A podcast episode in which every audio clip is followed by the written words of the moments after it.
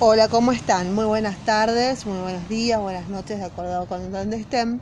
Bueno, no, ya sé que teníamos que seguir hablando del tema de eh, cuidados paliativos, de terminar de leer cuidados paliativos, pero no podía dejar pasar el tema de la diarrea aguda en la infancia y una actualización, un consenso nacional de argentino que se hizo sobre la diarrea aguda de la infancia. Es un tema muy importante en pediatría es una actualización, lo que voy a leer, sobre los criterios de diagnóstico y tratamiento.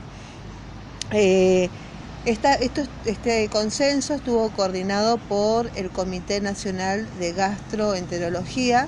Se convocó a un consenso que se realizó en el, eh, bueno, en el 31 con ARPE en Mendoza con la colaboración de los comités y grupos de trabajo de la Sociedad Argentina de Pediatría, Infectología, Nutrición, pediatría ambulatoria, pediatría social, pediatras internistas y pediatras de urgencia.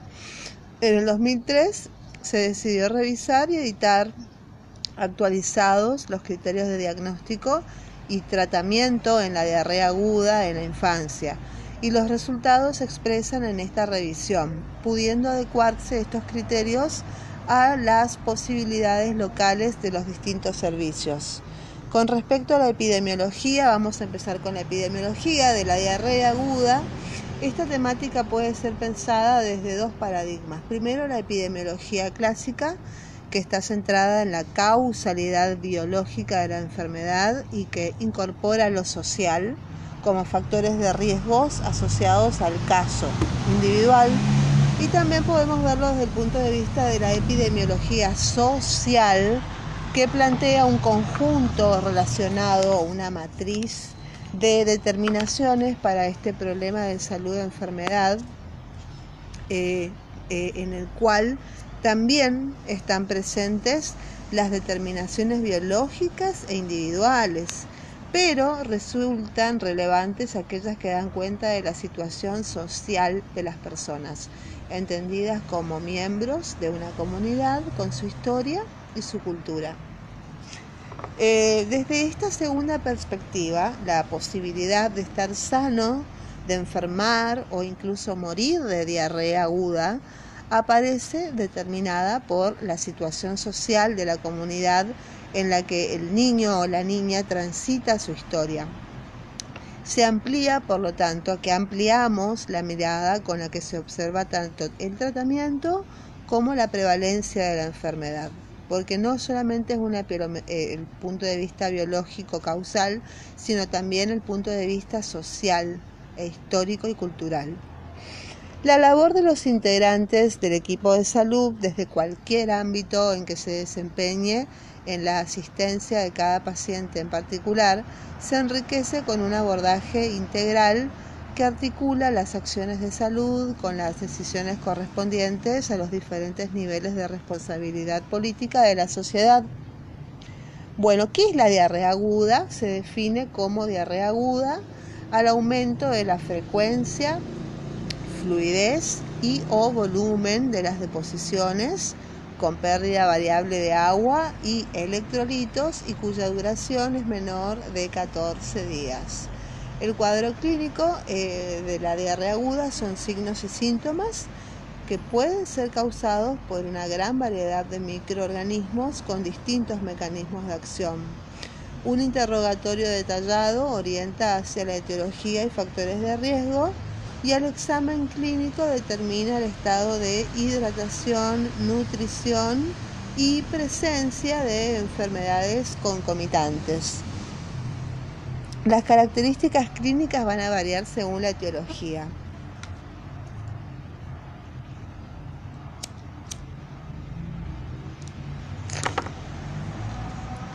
La etiología viral eh, generalmente afecta a lactantes y niños pequeños, sobre todo en época otoñal. Ese comienzo brusco, con vómitos, eh, fiebre y preceden en varias horas al comienzo de las deposiciones eh, diarreicas.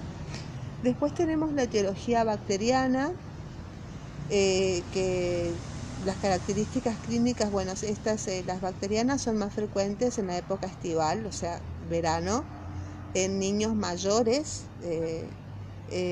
y con condiciones deficitarias de higiene personal, ambiental o alimentaria. Las diarreas acuosas con moco y sangre eh, pueden corresponder a disentería y asociarse con el síndrome urémico hemolítico y la mayoría son causadas por Shigella, Escherichia coli enterohemorrágica productora de verotoxina, símil Shigella y menos frecuentemente por Salmonella.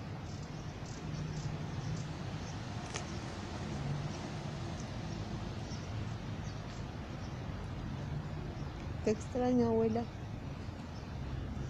En los casos de Shigella puede haber compromiso del sensorio con o sin convulsiones. Gracias, gracias. Cuando tenemos, eh, por ejemplo, la Shigella, eh, Escherichia coli enterohemorrágica, producen el síndrome urémico hemolítico. En los casos de la Shigella puede haber compromiso del sensorio con o sin convulsiones por la liberación de una neurotoxina. Bueno, en algunas ocasiones también tenemos la salmonela, eh, que es otra bacteria eh, gram negativa, que puede dar también bacteriemia, es muy grave la salmonela, digamos, es difícil enfermarse por salmonela porque tiene que ser muy sucio el ambiente, pero se puede dar, o sea, sí, se puede suceder y hay, compromiso del sensorio, eh, puede haber convulsiones o no, eh, por la liberación eh, también puede haber focos a distancia. los cuadros diarreicos asociados a la contaminación alimentaria por la toxina estafilocóxica dan síntomas precoces luego de la ingesta con pronta recuperación. En el caso del Clostridium perfringens, el comienzo es más tardío. El Clostridium tarda de entre 18 a 36 horas, que serían casi un día y medio. Bueno, no, sé muy bien, yo en matemáticas ando mal, pero bueno, 36 horas sería más de un día eh, en el caso del Clostridium, eh, ya que luego de su multiplicación en el intestino, libera la toxina que provoca el cuadro. Y en algunos pacientes puede presentarse lo que se conoce como la diarrea asociada a antibióticos, cuyo germen productor es el Clostridium difficile. Entonces tenemos dentro de las bacterias, dijimos, em, tenemos eh, la Shigella, la Escherichia coli enterohemorrágica, la Salmonella, y el, el, Clostridium perfringens y el Staphylococcus. Después tenemos la etiología parasitaria. Dentro de, estos parásitos entra la entamoeba histolítica, que puede causar una diarrea mucosanguinolenta, generalmente con poco compromiso del estado general. Otra, otro parásito que provoca diarrea aguda es el Cryptosporidium y la Giardia que si bien se asocian a diarrea prolongada, pueden dar episodios de diarrea aguda. Los factores de riesgo para contraer y prolongar el, o complicar la enfermedad diarreica pueden ser de tipo, primero, ambiental y familiar.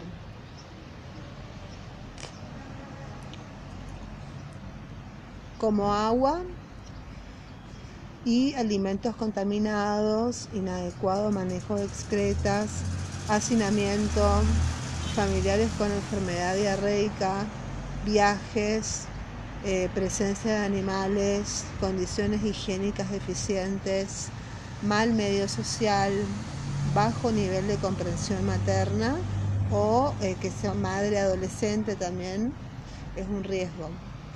Otro tipo eh, de que puede, eh, situación que puede complicar o agravar o extender la enfermedad es, son las inherentes al niño en particular, que acá tenemos la lactancia materna en primer lugar. En los alimentados a pecho, las infecciones entéricas son raras y cuando ocurren el cuadro se autolimita más rápidamente que los alimentados con, con, los no alimentados, con los que no tienen lactancia materna. También eh, la edad del lactante pequeño, por ejemplo, tiene más riesgo de deshidratación por su composición corporal. Asimismo, a menor edad, mayor riesgo de compromiso general por bacteriemia y o sepsis asociada.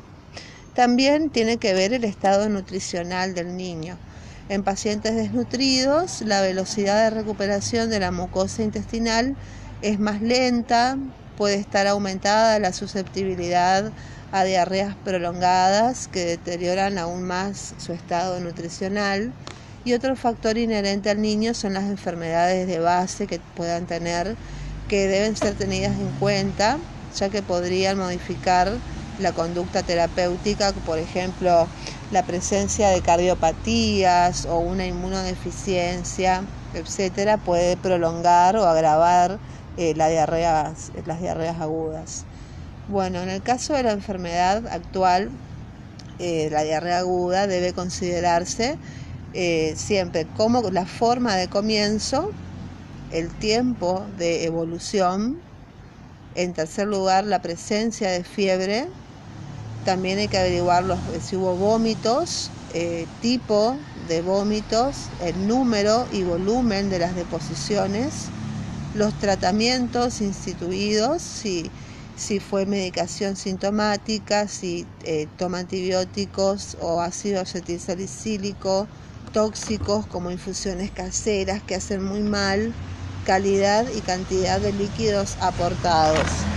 Y las características de las deposiciones son de gran valor diagnóstico, dado que permiten inferir el mecanismo fisiopatogénico involucrado y el sitio comprometido, estableciendo la siguiente clasificación, que son las diarreas acuosas involucran a intestino delgado, son líquidas, abundantes y llevan a la deshidratación con pérdidas variables de electrolitos según el mecanismo de acción. Eh, tenemos diarreas acuosas secretoras que son mediadas por enterotoxinas que actúan a través del AMP cíclico, estimulando la secreción activa de agua y electrolitos hacia la luz intestinal o sea, hay una pérdida importante de sodio. Acá en estas diarreas eh, acuosas secretora actúan, por ejemplo, el vibrio cólera, la Escherichia coli enterotoxigénica, eh, que se llama ESET. Eh, la Shigella también produce una diarrea acuosa secretora. Shigella, Salmonella, Staphylococcus y Clostridium perfringens. Después tenemos diarreas acuosas mal absortivas, que estas son por disminución de la superficie de absorción eh, mucosa, originando pérdidas intermedias de electrolitos y ocasionalmente pueden producir deposiciones con moco y estrías de sangre. Por ejemplo, acá las, las diarreas acuosas mal absortivas son la Giardia lamblia, que es el parásito, rotavirus, que es un virus, la Escherichia coli enteropatogénica, que se llama ESEP, la Escherichia coli enterohemorrágica. Y después tenemos las diarreas acuosas osmóticas, que son las que atraen agua y provocan deposiciones ácidas con bajo contenido de sodio y aumento en la producción de gas. Bueno, después tenemos eh, otro tipo de diarrea que son las diarreas disentéricas, con eh, acá invasión y penetración en la mucosa del colon y a veces del ilion terminal. Se caracterizan por fiebre alta, eh, es, más florido el cuadro, son heces frecuentes, pequeñas, con moco y sangre acompañadas de cólicos, pujos y tenesmo. Es, un cuadro que eh, es, ah, más florido, digamos, tiene más características. Por ejemplo, las disentéricas, osmóticas disentéricas son la shigella, la Escherichia coli entera invasiva y raramente, porque es rara la salmonela, pero puede suceder, porque tiene que ser muy, mucho, mucha, mucha cantidad, mucha carga, mucha carga de salmonela también provoca disentería, el Campylobacter jejuni también, la Yersinia enterocolítica y la entamoeba histolítica. Son las que causan las diarreas osmóticas disentéricas, que son las que causan un cuadro, eh, bueno, florido que, que invaden la mucosa. Se destaca que algunos agentes pueden actuar por varios mecanismos en forma simultánea o sucesiva. Y acá vamos al cuadro 1, que tenemos los agentes más frecuentes en diarrea aguda, que es diarrea sin sangre, que tenemos, eh, bueno, dentro de los virales que provocan diarrea aguda sin sangre son dentro de los virus, el rotavirus y el eh, adenovirus que son más frecuentes en menores de dos años, concurrentes al jardín y se da más en otoño e invierno. La forma de transmisión puede ser fecal oral y respiratoria también. Después otra causa de diarrea aguda sin sangre son las bacterianas, que tenemos la Escherichia coli enterotoxigénica, que se da en todas las edades, es un símil cólera y la forma de transmisión es fecal oral por mala, mala, o sea, mala higiene, defectos de higiene. Otra etiología es la Escherichia coli enteroadherente, eh, que está relacionada con diarrea aguda, crónica y, diarrea del viajero, la Escherichia coli enteropatógena, definida por serogrupo, eh, que tiene un mecanismo patogénico poco conocido y está relacionada con brotes epidémicos, eh, se dan toda la familia o en, varios, en varias personas al mismo tiempo. Después tenemos la salmonella notifi, que es, se le dice enteriditis o cólera suis, que tiene un periodo de incubación que va de entre 6 horas a 72 horas, que sería hasta 3 días puede durar la incubación, después de 3 días empieza la, la diarrea y predomina en niños menores de 5 años y eh, se produce cuando, eh, generalmente esto eh, se produce cuando hay alimentos contaminados, incluyendo el huevo crudo, que por eso hay que tener cuidado con eso. Otra es la salmonella tifi, que provoca también diarrea sin sangre. Es esporádica la salmonella, es poco frecuente en áreas con buena eliminación de excretas, tiene que haber materia, mucha materia fecal y agua potable. Cuando no hay agua potable y no se excretan la, las, la materia fecal, ahí sí se puede producir y es por contacto interhumano. Otra, que, otra bacteria que provoca diarrea mm, aguda sin sangre es el Staphylococcus aureus, que tiene un periodo de incubación de 1 a 7 horas que se produce por una enterotoxina A y la enterotoxina E también se produce por el consumo de alimentos contaminados por manipuleo de persona colonizada. Después tenemos el vibrio cólera, que es eh, endémico en el noroeste argentino, el cólera, eh, poco frecuente en niños al inicio de la epidemia y se transmite por agua y alimentos contaminados. Después tenemos las aeromonas hidrófilas, que son por acción por toxina que aumenta el AMP cíclico. Después tenemos las, las, las eh, otras causas, que los parásitos que causan diarrea sin, sin sangre, eh, diarrea aguda sin sangre, que tenemos en primer lugar la Giardia lamblia, que tiene un periodo de incubación de 1 a 4 semanas y los niños son más susceptibles principalmente aquellos con deficiencia de inmunoglobulina A y están relacionadas con síndromes de mala absorción y se transmiten por alimentos y aguas contaminadas y los quistes pueden sobrevivir más de tres meses. Bueno, después otro parásito que produce también diarrea sin sangre es el Cryptosporidium, que tiene un periodo de incubación de varios días, de más de 12 hasta 14 días puede estar incubando son autolimitadas, generalmente duran de hasta 20 días pueden durar y se contagian, se producen de eh, contacto persona a persona y por agua contaminada. Y otro parásito que provoca diarrea sin sangre es eh, bueno, la isospora belli, que es más común ver en pacientes con HIV, con SIDA y, y bueno, son graves, digamos. Eh, después tenemos eh, los agentes más frecuentes de diarrea aguda con sangre. Las, que, los agentes etiológicos de diarrea con sangre son los, dentro de los virales tenemos el rotavirus, eh, que es una forma poco frecuente de presentación, porque el rotavirus bueno, se presenta de otra manera, pero puede, puede provocar diarrea con sangre se transmite de manera fecal, oral y también respiratoria y esa es la, única viral. Después tenemos las bacterianas que son la este, Escherichia coli, la enteroinvasiva y la enterohemorrágica. La enteroinvasiva se, produce, eh, ataca a los lactantes y a los niños más susceptibles y se transmite por agua y alimentos contaminados y la Escherichia coli enterohemorrágica es, es productora de la verotoxina y se relaciona con el síndrome urémico hemolítico, la Escherichia coli enterohemorrágica y se produce por eh, comida contaminada, mal elaborada. Por eso es, no recomendable comer eh, eh, fuera de casa, digamos, comida no, que no se sabe bien el origen.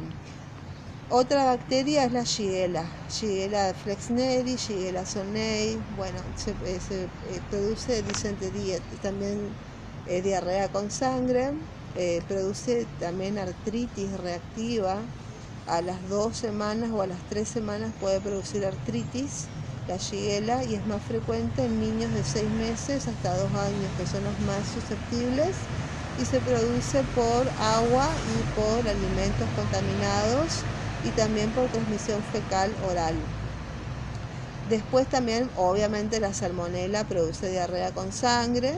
Alrededor del 10% de los episodios de diarrea con sangre son producidos por eh, eh, la salmonela. El 90% es producido por, por, otras cosas, pero el 10% es producido por salmonela y la salmonela se transmite por contacto con alimentos contaminados. Otra bacteria que produce diarrea con sangre es el Campylobacter jejuni, que tiene un periodo de incubación de 1 a 7 días, tiene una clínica similar a la Shigella, con, bueno, eh, se produce el Campylobacter jejuni, es cuando hay aves de corral, eh, materia fecal de gallinas, pavos, gansos, bueno, y agua contaminada y otra bacteria que produce diarrea con sangre aguda son, eh, es la Yersinia. Esta ataca a niños mayores y puede manifestarse como una pseudoapendicitis y acompañarse de poliartritis o artralgias y eritema nudoso. Y también se produce por eh, consumo de alimentos contaminados. Después tenemos las parasitarias. Dentro de las, eh, los, los parásitos que provocan diarrea con sangre tenemos la entamoeba histolítica que tiene un periodo de incubación de 2 a 4 semanas. Es poco frecuente en niños, em, se, produce de persona a persona eh, y con agua y alimentos contaminados. Esas son las que producen, eh, son los agentes etiológicos. Bueno, ¿qué hacemos cuando vemos un niño con diarrea aguda? Eh, primero hacemos bueno, el interrogatorio con todas las preguntas que dijimos anteriormente. Pasamos al examen físico. El examen clínico debe ser completo para descartar otros focos infecciosos. Los datos de mayor relevancia son, eh, tenemos que saber el estado de hidratación, que depende del tiempo de evolución de la diarrea. ¿Hace cuánto tiempo está con diarrea? ¿Con días, horas? De la magnitud de las pérdidas, si fueron poquitas o muchas, eh, cuánta cantidad de, cuántas cantidad de pérdida y la calidad y cantidad de líquidos administrados. Si pudo, si vomitó, bueno, no tomó nada, entonces está más deshidratado. Si pudo tomar algo por boca, bueno, está menos deshidratado. Va a depender de todos estos factores. Esto nos va a dar una idea del grado y del tipo de deshidratación. Eso es lo que tenemos que ver siempre en un niño con diarrea. ¿Qué grado de deshidratación tenemos? Hacemos la valoración semiológica del abdomen. En la gran mayoría de los casos el abdomen es blando, puede estar distendido con ruidos hidroaéreos aumentados y se valorará el estado de hidratación según eh, el cuadro 3. Pasamos al cuadro 3, em, que esto es importantísimo, es pregunta de examen, que es la evaluación del estado de hidratación. Bueno, empezamos. Esto eh, hay que aprendérselo como el Padre Nuestro. Preguntar por, primero, pregunte por la sed. Tenemos tres tipos de pacientes. El normo hidratado, el deshidratado leve o moderado y el deshidratado grave. Ok, bueno, vamos a ver las características del normo hidratado primero. Y las preguntas que hay que hacer son, primero, la sed. El, el normo hidratado va a decir que tiene una sed normal, que toma agua normal, que sigue tomando normal. Y preguntamos, segunda pregunta, la orina. ¿Orina? Sí, sí, orinando normal, no varió nada la, la orina, ni el color, ni la cantidad. Ok. Segundo, observar el aspecto y los ojos van a estar normales, la boca y la lengua y la respiración también van a estar normales en un normo hidratado.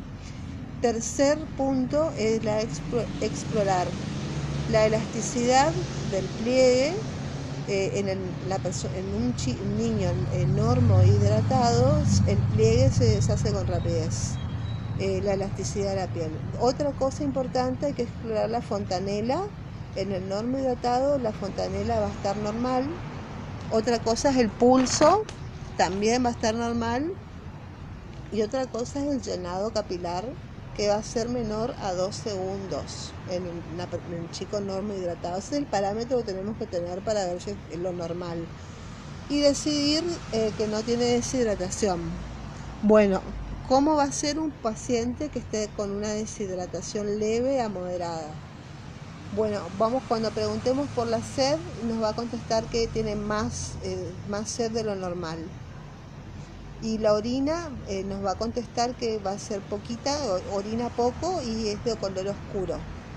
Bueno, eso nos da un indicio de que hay una deshidratación leve a moderada. segundo paso, observar el aspecto.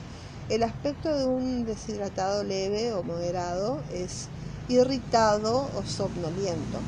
Eh, los ojos van a estar hundidos, la boca y la lengua también van a estar secas, y la respiración va a ser más rápida de lo normal. Bueno, acá esto es un punto eh, que nos va a llamar la atención y vamos a ver, nos va a indicar que está eh, deshidratado, moderado. En tercer lugar, explorar la elasticidad de la piel. Vamos a observar que el pliegue se deshace con lentitud. Ojo, la fontanela, observamos, está hundida en el deshidratado moderado el pulso va a ser más rápido de lo normal y el llenado capilar va a ser de 3 a 5 segundos y lo normal es menos de 2 segundos. Y acá es la decisión que si tiene dos o más síntomas o signos de los que dije recién, dos, con dos nomás de los que dije, tiene signos de deshidratación. ¿Cuál va a ser el tratamiento? Aplicar el plan B para tratar la, deshidratación. Si el paciente es, normal, aplicar el plan A.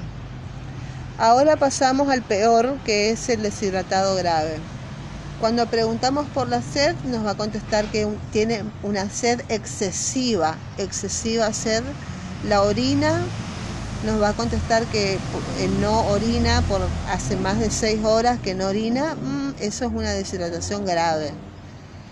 al observar el aspecto, eh, vamos a ver que está deprimido o comatoso, eso es un signo de shock. Los ojos están muy hundidos, la boca y la lengua están muy secas y sin saliva y la respiración va a ser muy rápida y profunda.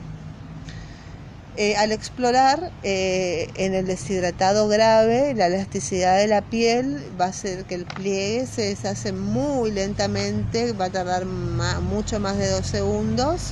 La fontanela, eh, va a estar muy hundida, que se, incluso se va a poder palpar y observar de lejos.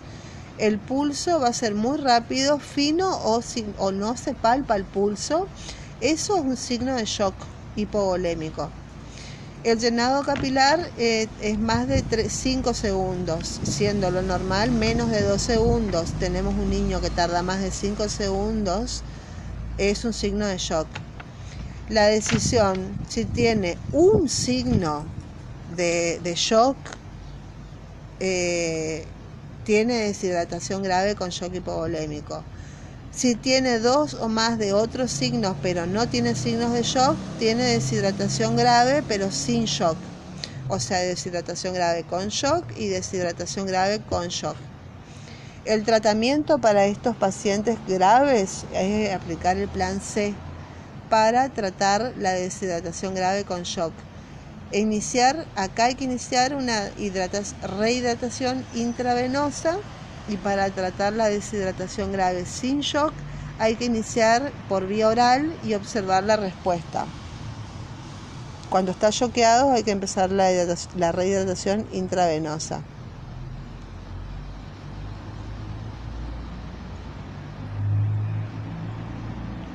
Corresponden a una deshidratación leve las pérdidas agudas en proporción menor o igual al 5% del peso corporal una, deshidratación moderada es una pérdida del 5 al 10% y grave mayor del 10%, asociada o no a signos de shock hipovolémico. El 90% de las deshidrataciones son isohipotónicas, muy poco frecuentes son las hipernatrémicas, donde predominan los signos que evidencian deshidratación celular como sed intensa, piel seca y caliente, pliegue pastoso, irritabilidad, hiperreflexia, convulsiones y raramente shock. La acidosis metabólica acompaña generalmente a la deshidratación por diarrea, siendo la hipernea la manifestación clínica más llamativa. En casos severos hay alteraciones del sensorio, y mala perfusión periférica independientemente del grado de deshidratación. Puede haber signos clínicos de hipocalemia eh, como hipotonía muscular, hiporreflexia, ilio y globo vesical. Son, estos son signos de hipocalemia cuando el potasio está bajo. Bueno, cuando hay alarma, alarma porque el chico se nos está por morir si sigue. El signo de alarma es el signo de shock, primero. Segundo, alarma cuando hay alteración del sensorio. Hay alarma cuando hay un estado tóxico infeccioso que nos, puede llevar a una, a una sepsis. Hay alarma cuando vemos que hay acidosis metabólica severa. Alarma también es cuando vemos un abdomen distendido y doloroso a la palpación y alarma es cuando hay vómitos, que aparte de diarrea vemos vómitos con bilis. Bueno, ¿qué exámenes complementarios vamos a hacer? Bueno, eh, la mayoría de los pacientes en pediatría en general no se usa tanto en pediatría como en clínica con los adultos, pero eh, en la mayoría de los pacientes en pediatría no requieren ningún examen complementario cuando se justifiquen, estarán orientados a evaluar eh, disturbios hidroelectrolíticos y metabólicos y búsqueda etiológica. Primero, es necesario solicitar estado ácido-base, ionograma y urea plasmática en pacientes con clínica de acidosis severa hiper o hiponatremia en desnutridos graves y en niños con fracasos reiterados en la hidratación. En pacientes con clínica de deshidratación iso o hipotónica con o sin shock de corta evolución, sin enfermedades de base o criterios de riesgo, no es necesario un monitoreo de laboratorio. Esto, el laboratorio debe solicitarse cuando luego de una hora de hidratación endovenosa rápida, que se llama ER, HER, o sea HER, hidratación endovenosa rápida, Em, ahí sí se solicita. Y cuando no se obtiene mejoría clínica, cuando no, no orina, no hay diuresis y se replantea el tratamiento. En la mayoría de los pacientes, por suerte, el tratamiento con hidro, hidratación endovenosa rápida no se modifica una vez obtenidos los resultados de laboratorio, por lo cual podría aplicarse en centros de atención que no contaran con esta infraestructura. Segundo, eh, investigación de los patógenos en materia fecal.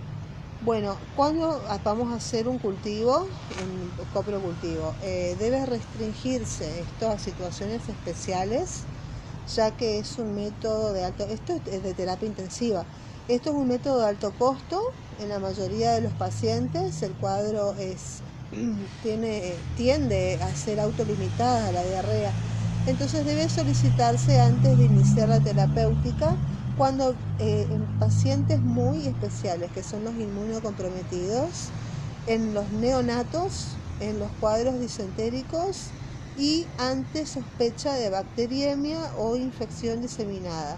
En estos casos, el aislamiento del germen y el conocimiento de la sensibilidad antibiótica es de utilidad para adecuar el tratamiento. Entonces, tiene valor epidemiológico ante la presencia en áreas geográficas o instituciones. No se justifica la investigación virológica en materia fecal, salvo en estos casos que sea. Eh, examen en fresco en caso de sospecha de que estemos en presencia de Giardia lamblia, eh, de entamoeba histolítica, que es la zona endémica, y el Cryptosporidium en pacientes con HIV que bueno, el, Cryptosporidium se le pega a los, a los chicos con portadores de HIV. Vamos al cuadro número 4, que está en la página eh, en la página 6, el cuadro 4, el algoritmo de diagnóstico. Bueno, vemos el algoritmo. Vemos paciente con diarrea.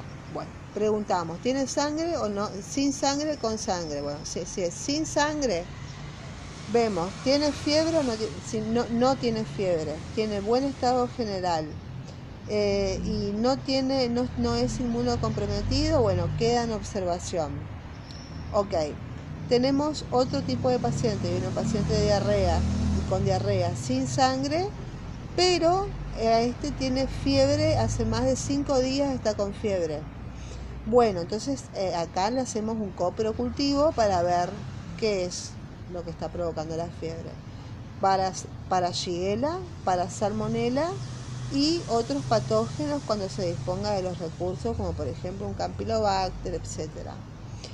Bueno, después tenemos pacientes especiales, que son pacientes con diarrea que ya tienen un compromiso de todo el sistema, de varios sistemas, un compromiso sistémico pacientes inmunocomprometidos y los neonatos. Acá, aparte del coprocultivo, vamos a hacer hemocultivo, porque vamos a sospechar sepsis. Bueno, si es con sangre, con síndrome disentérico, hacemos coprocultivo para ver qué es, si es Shigella, si es Salmonera o, o, Campylobacter. Y es, eh, si, bueno, si tiene fiebre y diarrea, es intrahospitalaria. El coprocultivo se hace con el paciente internado. Ese es el algoritmo. Muy bien, ese es el cuadro número 4. Volvemos a la página 5, que es el tratamiento, que esto es re importante, el tratamiento de la diarrea, que no se nos vaya el chico. El antidiarreico Pase, señor, pase. El, el antidiarreico ideal debería cumplir las siguientes condiciones. Eh, el tratamiento ideal tiene que ser oral. Eso sería ideal. Segundo, que tiene que tener potente actividad antisecretoria intraluminal y no tiene que tener efectos secundarios. Y tercero, tiene que tener bajo costo, tiene que ser barato. Si bien en el Bademecum existen un numeroso grupo de medicamentos denominados antidiarreicos, que son eh, las monodroga asociaciones, puede afirmarse que hasta el momento actual el ideal aún no ha sido desarrollado. Estudios de metaanálisis utilizando probióticos como el lactobacillus en el tratamiento de diarrea aguda concluyen que no ofrecen beneficio para diarrea aguda bacteriana y que disminuyen solo en un día la duración del cuadro de diarrea por rotavirus. La mayoría de los fármacos eh, existentes poseen efectos secundarios importantes o tienen actividad antisecretoria escasa o nula. La utilización de los mismos aumenta el gasto y distrae la atención de la familia del objetivo fundamental del tratamiento, que debe ser la hidratación y la alimentación. Por lo dicho, no deben utilizarse en diarrea aguda ni mm, eh, no, no, no, el bismuto no, carbón tampoco silicatos tampoco, anticolinérgicos tampoco, difenoxilato tampoco, loperamida tampoco se usa y los probióticos tampoco. ¿Qué se hace? ¿Qué es lo que sí se hace? Es la famosa terapia de rehidratación oral, la TRO. Bueno, hablemos de terapia de rehidratación oral. La terapia de rehidratación oral es una excelente y valiosa arma de salud pública y un componente esencial en la atención primaria. La composición de la fórmula de las sales de hidratación oral, que son la SHO, recomendada por la, OM, la Organización Mundial de la Salud y UNICEF, se considera ideal para el manejo de la diarrea aguda, para mantener y o corregir la hidratación del paciente. Entonces esta puede ser usada en niños de todas las edades y también en adultos que sufren deshidratación causada por diarrea de cualquier etiología. Se ha descrito la terapia de rehidratación oral como el avance médico del siglo por las siguientes razones. Cuando se descubrió esto, esto es una de las cosas más bellas que se han descubierto para tratar la diarrea y disminuir la mortalidad. Eh, ¿Por qué? ¿Por qué el, el avance médico del siglo? Porque es una de las intervenciones más baratas que hay en salud. segundo, porque es un procedimiento muy simple y porque puede ser administrado fácilmente por las madres, permitiendo que la madre participe activamente en el cuidado de su hijo, del niño, y tiene un efecto multiplicador en la educación de la población.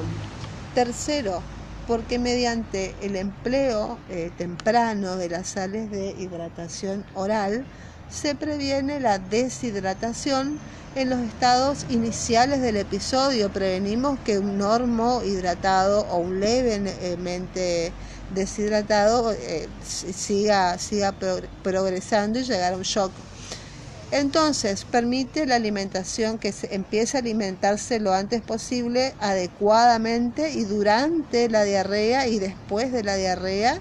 Entonces evita el deterioro nutricional, el chico no, no, queda desnutrido. Cuatro, ¿por qué? Cuarta razón, porque puede utilizarse como la única medida para rehidratar, eh, eh, una rehidrata, eh, rehidratación exitosa alrededor del 90 al 90 al 95% de los pacientes con diarrea que estaban deshidratados terminan normohidratados, o sea, tiene un alto, una alta tasa de, eficacia. Y por último, porque por, gracias a estas sales de hidratación oral, disminuyó la tasa de mortalidad por diarrea en nuestro país de 0,5 por mil, redujo en forma significativa la necesidad de hospitalización en pacientes diarreicos, se puede tratar ambulatoriamente, no hay necesidad de tenerlo internado y logró bajar el 80% de los costos del tratamiento de la diarrea. Entonces, esto es genial, o sea, bueno, vamos a estudiar de memoria la composición de las sales de eh, hidratación oral. Cada sobre de eh, sal de hidratación oral tiene cloruro de sodio, 3,5 eh, gramos de sodio, 90 milimoles por litro. Bicarbonato de sodio, 2,5 gramos, 80 milimoles por litro. glucosa, 20 gramos, 30 milimoles por litro Em, y agua. Son, es un litro, o sea, mil mililitros que tienen dextrosa, que tienen 111 milimoles por litro. Entonces repetimos, cloruro de sodio, 90 milimoles por litro. Cloruro de potasio, ahí le damos potasio, 20 milimoles por litro. Bicarbonato de sodio, que ahí entra el cloro, 80 milimoles por litro. Le da, tiene glucosa, y ahí entra el bicarbonato, 30 milimoles por litro y el agua con dextrosa, porque tiene, porque tiene un poquito de azúcar, tiene 111 milimoles por litro. Entonces, en un litro entra todo eso. ¿Cómo se prepara la sal? Bueno, en, un sobre, eh, es un sobrecito que debe diluirse en un litro de agua hervida a temperatura ambiente, mezclando, eh, hervimos el agua, dejamos que tenga temperatura ambiente, se mezcla cuidadosamente antes de ofrecerla, se conserva 24 horas a temperatura ambiente puede, y, y 48 horas si tiene heladera o freezer puede permanecer hasta dos días, puede permanecer refrigerada. Bueno, vamos a ver el plan A, el plan B y el plan C. El plan A el, plan A era para quién? Para los pacientes normohidratados. Es para la prevención, más que nada, de la deshidratación. Es de manejo ambulatorio. Se le explica bien a la madre y se lo manda a la casa y la madre le puede dar con observación, por, eh, supuesto, con constante observación eh, del médico eh, por visitas, digamos. Uno, indicar a la madre que ofrezca, eh, hay que enseñarle a la madre que le indique que le ofrezca al niño más líquido de lo usual. No darle té, no darle jugo y no darle gaseosa. Darle la sal de hidratación oral o agua. Segundo, indique a la madre que continúe dándole de comer y eh, que aumente la frecuencia de la comida y de la bebida. Tercero, enseñarle a la madre cómo eh, buscar un signo de deshidratación. Enseñarle todo así, eh, eh, todos los signos. cuarta recomendación es el plan A, es recomendar ofrecer 10 mililitros por kilo de sales de, de rehidratación, 10 mililitros por kilo, porque esto preguntan en el examen de sales de rehidratación luego de cada deposición líquida y o vómitos. O sea, cada vez que tiene una diarrea, una deposición, digamos, ofrecerle 10 mililitros por kilo, es un vasito de, sal, de agüita con sal. Y en quinto lugar, el, el, plan A, enseñarle a la madre las pautas de higiene personal y de higiene de los alimentos. Bueno, eso es el plan A. Es un plan para prevenir una deshidratación. El plan B era el que se usaba para los pacientes con deshidratación leve a moderada y bueno, ese también es manejo ambulatorio. Primero, eh, se le da un sobre de sal de hidratación oral a 20 miligramos por kilo cada 20 minutos a 30 minutos cada media hora o menos hasta lograr la norma de hidratación.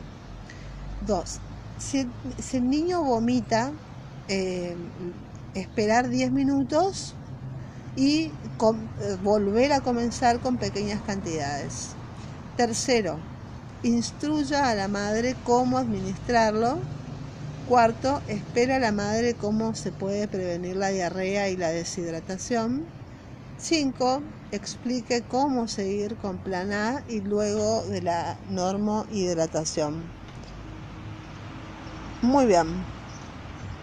Ahora pasamos al plan C, que era para los chicos graves, los chicos que están al borde de un shock o ya están en shock.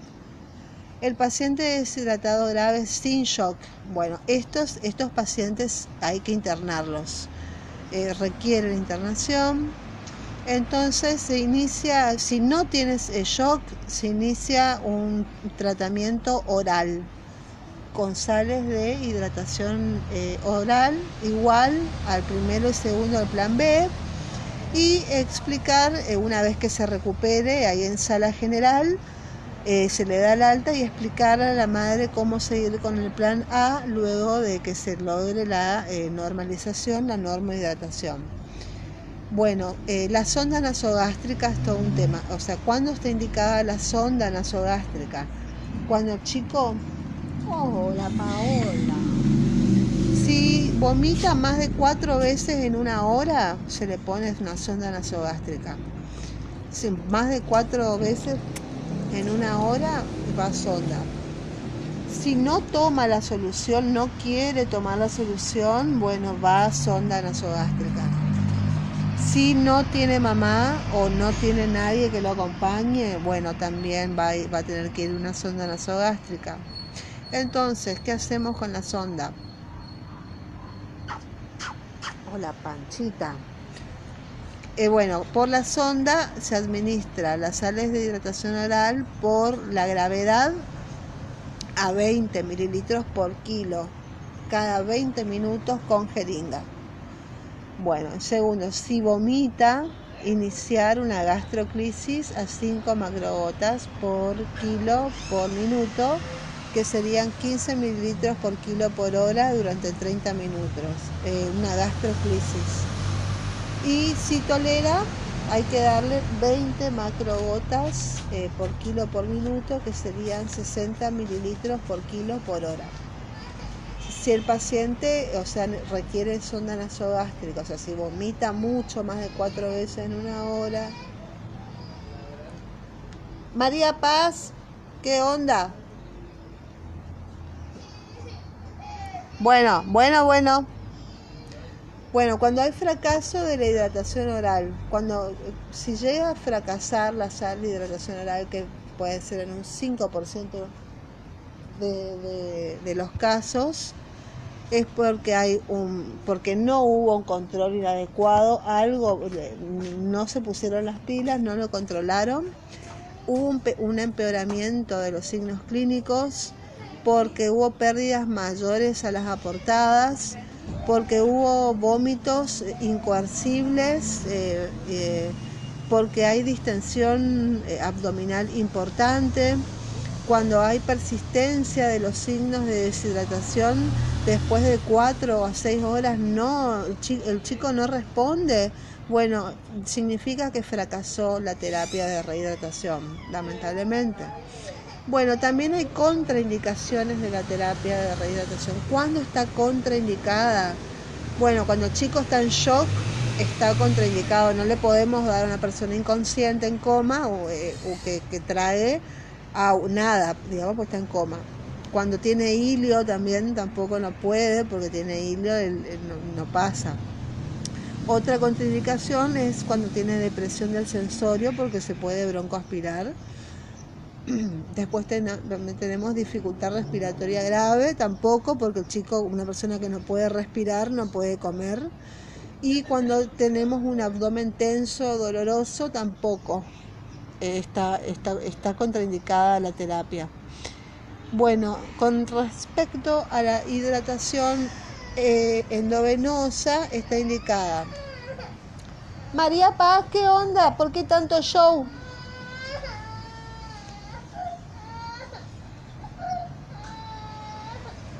Deshidratación grave. Vení. Vení, vamos a estudiar. Bueno, ¿cuándo está indicada la hidratación endovenosa?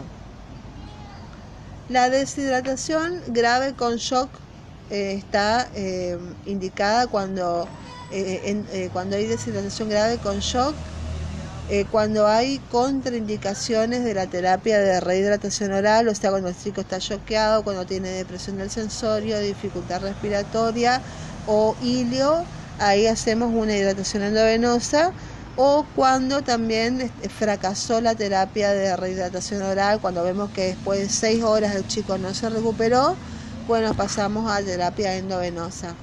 En pacientes con shock, el primer paso va a ser la expansión con solución fisiológica en un ritmo de 20 a 30 mililitros por kilo de peso en no más de 30 minutos.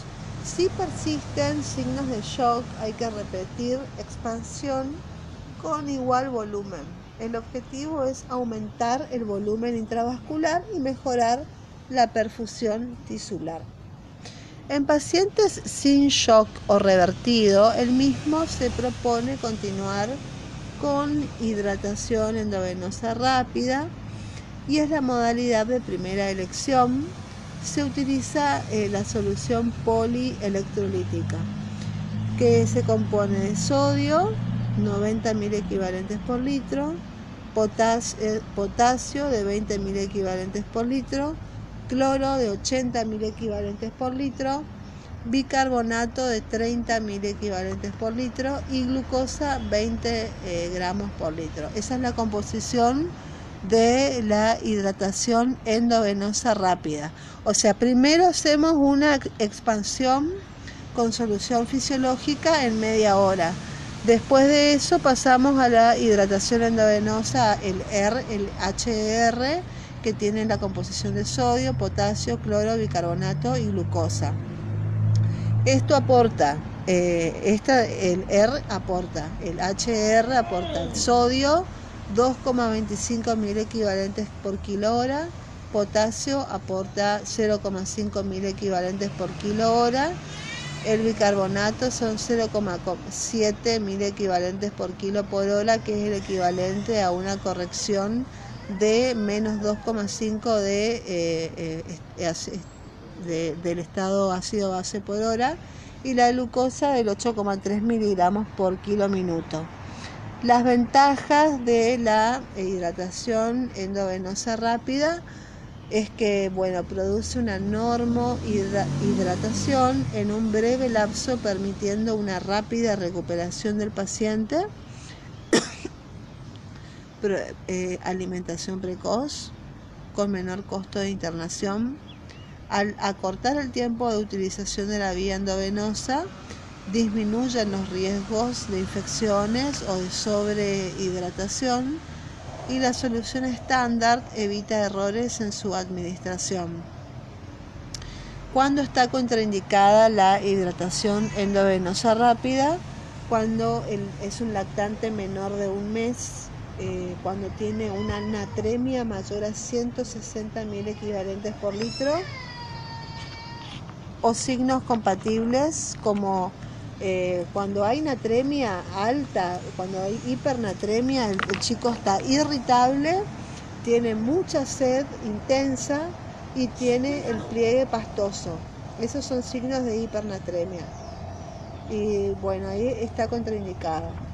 Y otra contraindicación, que es la, son tres, eh, la tercera eh, serían situaciones clínicas especiales, como sería un niño con la nefropatía, eh, chicos con cardiopatías, un niño con un síndrome ascítico edematoso. Bueno, esa es una situación especial donde se está contraindicada la, la, eh, la hidratación endovenosa rápida. Bueno, ahora vamos a ver la modalidad y pasamos al cuadro número 5. Estábamos en la página 8, vamos al cuadro número 5, que es de la, que de la siguiente página, que es la que habla de la hidratación parenteral. Bueno, vamos a hablar del cuadro número 5.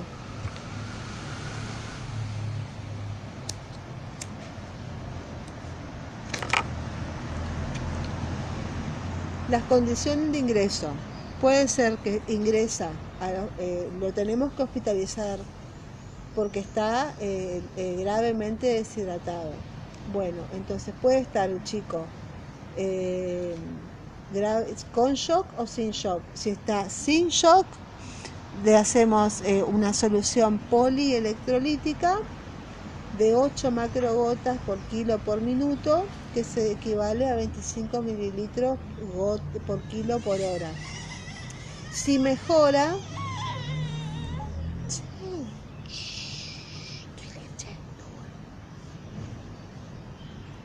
si mejora, hay que continuar igual ritmo de infusión hasta la normohidratación. Si mientras hacemos la solución polielectrolítica de 8 macrogotas por kilo por minuto, tenemos que hacerle el, el control horario, el